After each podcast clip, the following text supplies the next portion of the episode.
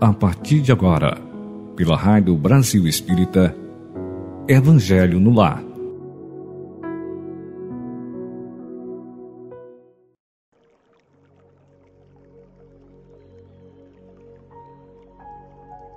Bom dia, amigos, ouvintes assíduos e aqueles que pela primeira vez estão sintonizados conosco no nosso programa, realizado sempre às sextas-feiras, às 8h30 da manhã, Evangelho no Lar.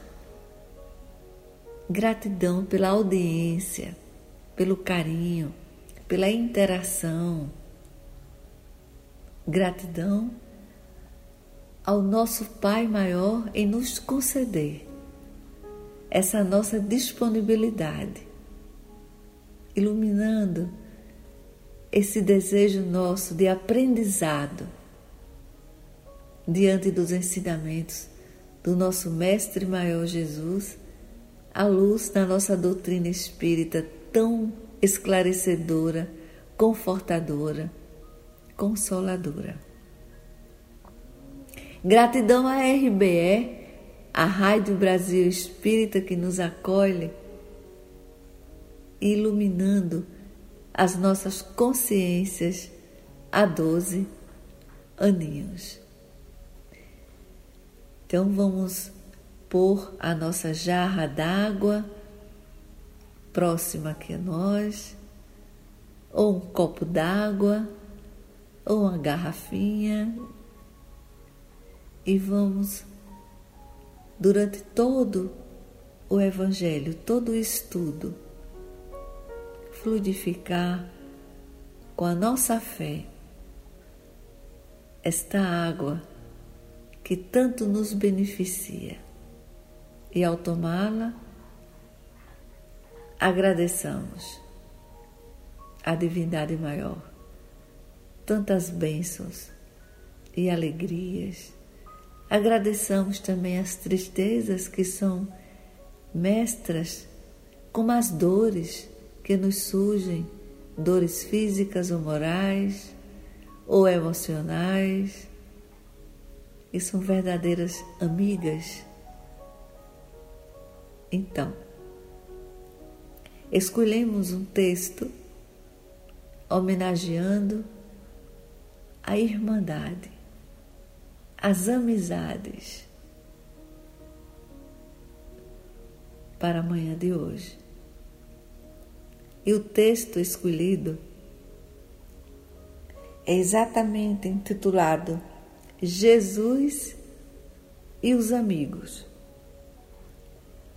A fonte é o nosso Francisco Cândido Xavier, nosso amado e inesquecível Chico,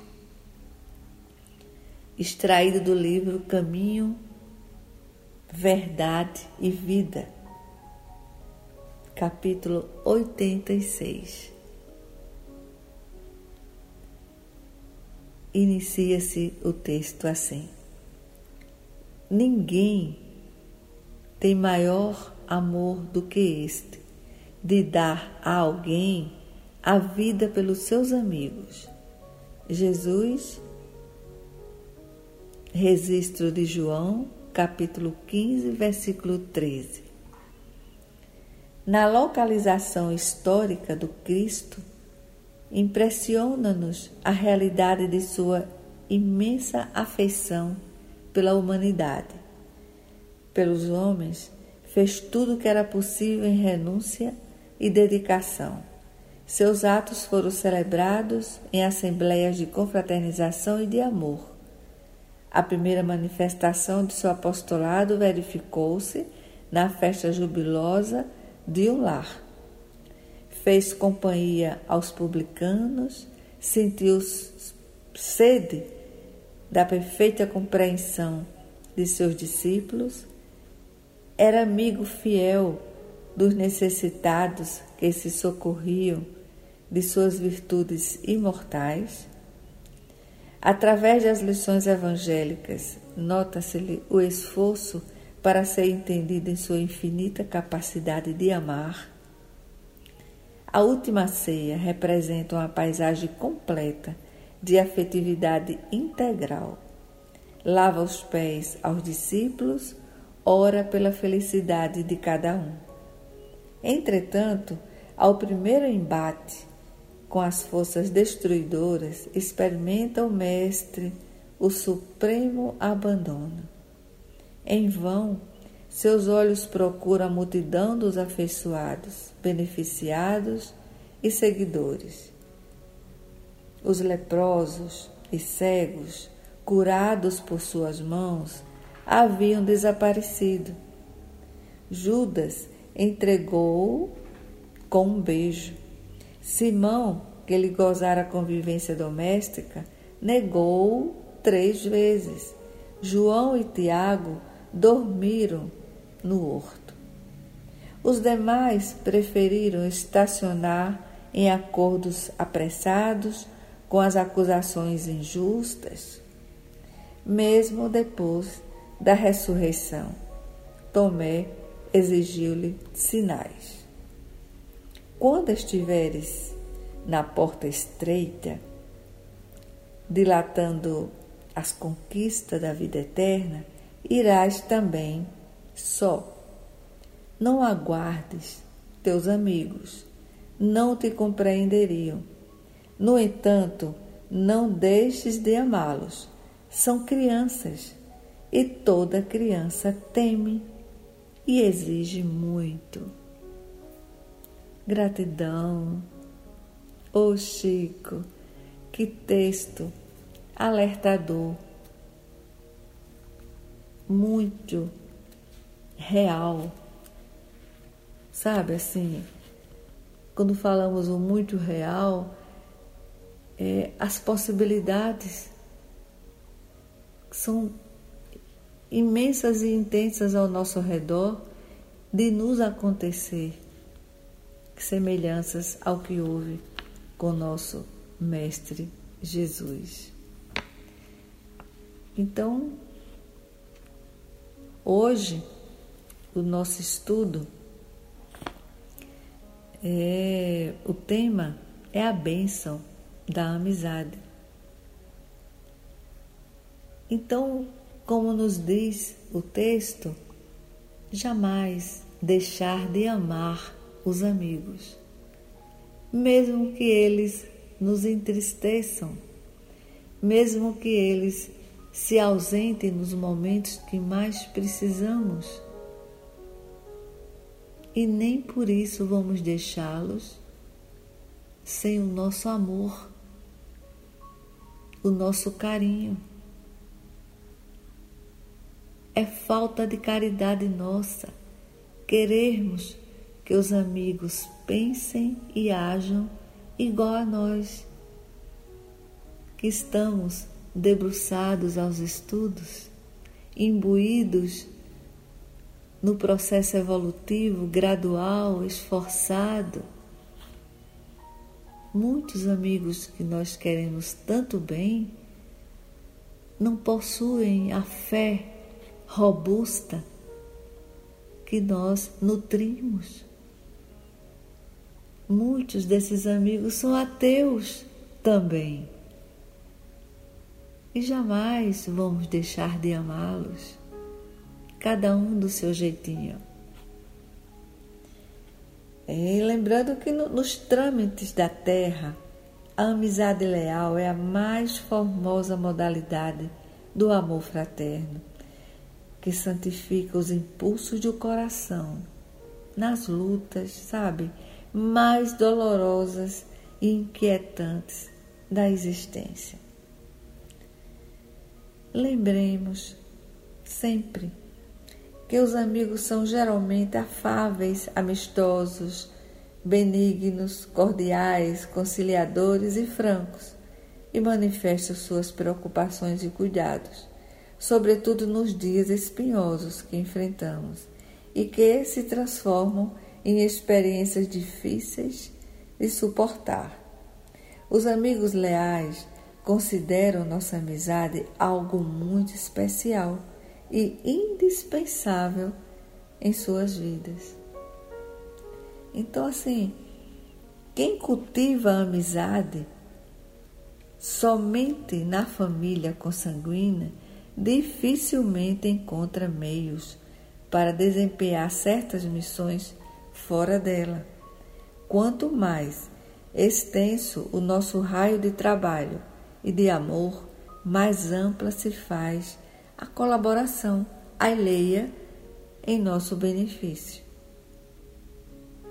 Então vamos cultivar a boa amizade recíproca.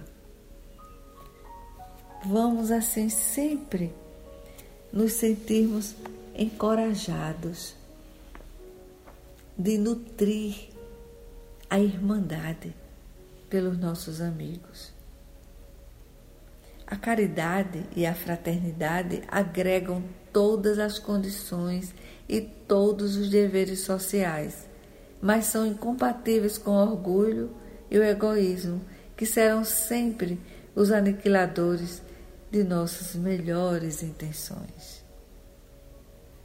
O amor deve ser a base de nossa disposição para agir em benefício da doutrina espírita, conforme preconiza a mensagem do Espírito de Verdade, no capítulo 6 do Evangelho segundo o Espiritismo. Espíritas, amai-vos, este é o primeiro ensinamento. Instruí-vos, este é o segundo, sem esquecer que é amigo de Jesus todo aquele que pratica seus ensinamentos, aconselhamentos. Pois a doutrina do Mestre é a expressão mais completa da caridade e resume todos os deveres do homem para com Deus, para com o próximo e para consigo mesmo. Então, gente, vamos nesse momento agradecer a divindade maior por tantos esclarecimentos, também acréscimos de misericórdia às nossas tão morosas evoluções, mas bem que estão esforçadas. Oh Jesus, gratidão pelas tuas palavras, pelas parábolas riquíssimas em ensinamentos. Gratidão por ser o nosso modelo maior, o quanto nos faz bem e nos sentimos seguros com o teu amparo, a tua proteção, o teu perdão para as nossas falhas e imperfeições. Gratidão, nosso irmão mais velho, amoroso, misericordioso. Que assim seja. E agora nós vamos ler o nosso Evangelho segundo o Espiritismo, abrindo a página, como sempre, a esmo, que poderíamos também estudar o nosso Evangelho de carreirinha, como diria os nossos avós, por sequência, nas páginas mas assim, ler a esmo também é muito legal porque nós descobrimos a sintonia da espiritualidade maior nesse contexto todo das mensagens, os elos de raciocínio. Então, abrindo aqui, caiu no capítulo 10, Bem-aventurados os que são misericordiosos. E o item 5. Reconciliar-se com seus adversários. E o texto nos diz assim: Reconciliai-vos o mais cedo possível com o vosso adversário, enquanto estiverdes com ele a caminho, para que não suceda que o vosso adversário vos entregue ao juiz e que o juiz vos leve ao ministro da justiça e que sejais mandado para a prisão. Eu vos digo em verdade que não saireis de lá enquanto não houverdes pago até o último ceitil. É um registro de Mateus, capítulo 5, versículo 25 a 26. Há na prática do perdão, assim como na do bem, geralmente além do efeito moral, também um efeito material. Sabemos que a morte não nos livra dos nossos inimigos. Em muitos casos, os espíritos desejosos de vingança no além-túmulo, movidos pelo seu ódio, perseguem aqueles contra os quais conservaram seu rancor. Por isso o provérbio que diz: morta a cobra, cessa o veneno. É falso quando aplicado ao homem. O espírito mal aproveita o fato de que aquele a quem quer mal esteja ainda preso no corpo e, portanto, menos livre para mais facilmente atormentá-lo e atingi-lo em seus interesses ou afeições mais caras. Esta é a causa da maior parte dos casos de obsessão, principalmente daqueles que apresentam uma certa gravidade com a subjugação e a possessão. O obsediado e o possesso são quase sempre vítimas de uma vingança, a qual eles deram motivo por sua conduta e cuja ação se acha numa vida anterior. Deus consente esta situação como uma punição pelo mal que fizeram ou se não fizeram por terem faltado com a indulgência e a caridade, não perdoando. É importante, pois, do ponto de vista da sua tranquilidade futura, corrigir o mais rápido possível os erros que cada um tenha cometido contra seu próximo, perdoando aos inimigos, a fim de eliminar antes de desencarnar qualquer motivo de desavença ou ódios, ou qualquer causa motivada por rancor. Deste modo, de um inimigo enfurecido neste mundo, pode-se fazer um amigo no outro, ou pelo menos ficar ao lado do bem. E Deus ampara aqueles que perdoam. Quando Jesus recomenda reconciliar-se o mais cedo possível com seu adversário, não é apenas com o objetivo de eliminar as discórdias durante a atual existência, mas para evitar que elas continuem nas existências futuras. Não Saireis de lá, disse Jesus, enquanto não houverdes pago até o último ceitil. Isso quer dizer que, enquanto não nos perdoarmos uns aos outros, estaremos presos em cadeias de ódio e rancor, das quais só nos libertaremos quando estiver satisfeita completamente a justiça de Deus. Então, Perdoemos. Perdoemos, meus amigos. Porque quando assim conseguimos, de coração, perdoar, nós estamos permitindo o desabrochar divino em nós. Deus, Ele reside no nosso íntimo na nossa consciência.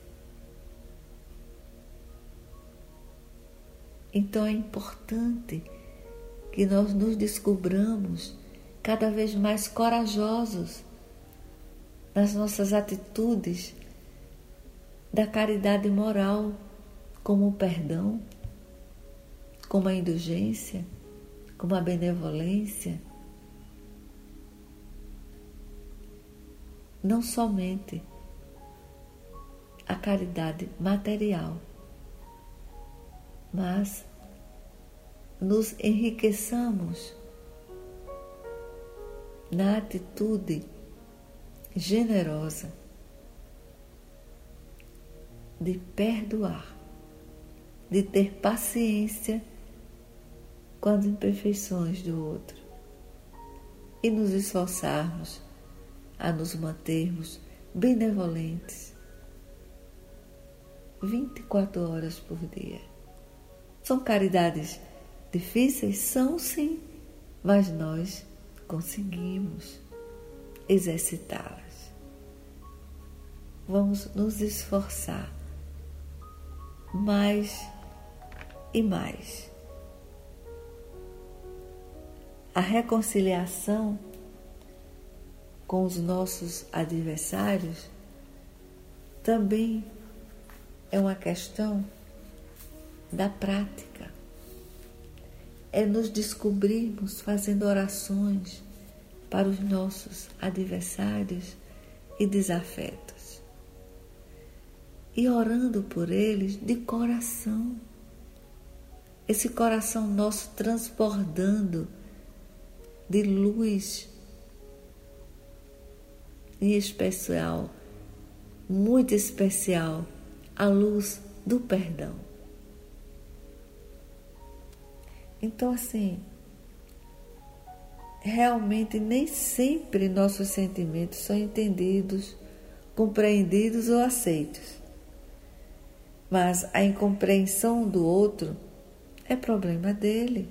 E o nosso problema de rancor, de mágoa ou de ódio será solucionado não com a atitude de nosso irmão, mas tão somente com a atitude mantida por nós. Fiquemos atentos a isso. Nós, no esforço evolutivo, vamos nos descobrindo capazes desses exercícios luminosos. Mentalmente, dialoguemos com os desafetos, os adversários. Busquemos-los na, na irradiação de nossas vibrações positivas.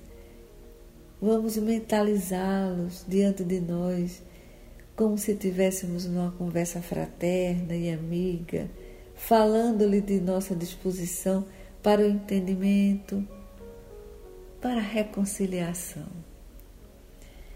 Então, se mantivermos com perseverança esse reencontro de almas, veremos ao fim de algum tempo que tudo que foi plasmado por nossa mente será concretizado, sim, estará sendo concretizado.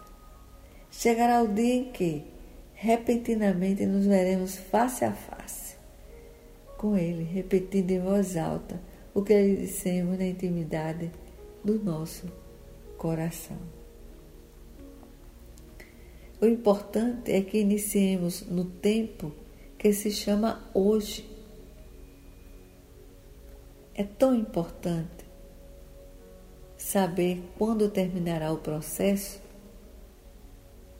desse esforço.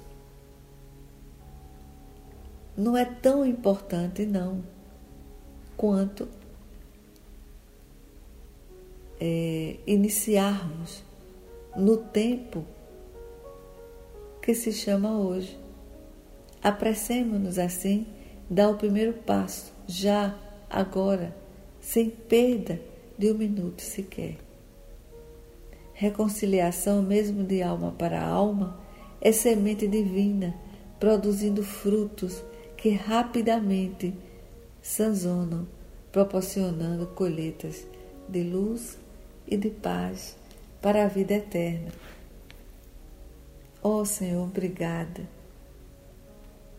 quanto nos invade a esperança e cresce a fé. Quando nos sentimos corajosos, muito corajosos. A gratidão é imensa a esses acréscimos de misericórdia do nosso Mestre Jesus, nos ajudando tanto a crescermos. Então, reconciliemos, gente, sempre. Busquemos estar mais juntos daqueles adversários nossos do dia a dia, lado a lado. O nosso exemplo arrasta. Sempre demonstremos toda a quietude da nossa consciência de estarmos nos, nos exercícios do perdão, da reconciliação, da aceitação. Vamos fechar os nossos olhos, vamos rezar, fazer a prece, vamos orar com o Pai Nosso. Fechemos os nossos olhos, busquemos a nossa respiração suavemente, nos sintamos acarinhados pela paz que também reside em nós. Pai nosso que estás no céu, santificado seja o vosso nome. Venha a nós o vosso reino, seja feita a vossa vontade, assim na terra como no céu. O pão nosso de cada dia nos dai hoje. Perdoai-nos as nossas ofensas, assim como nós perdoamos a quem nos tem ofendido. E não nos deixeis cair em tentação, mas livrai-nos, Senhor, do mal. Amém.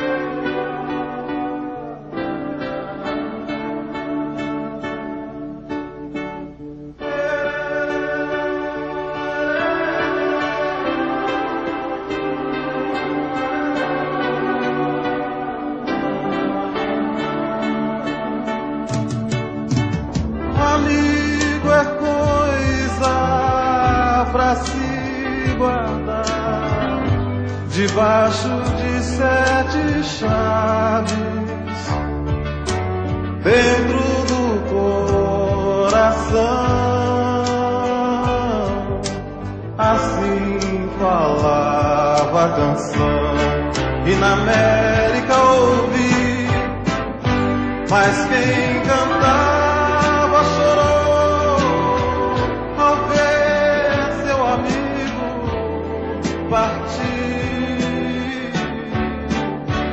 mas quem ficou no pensamento voou com seu canto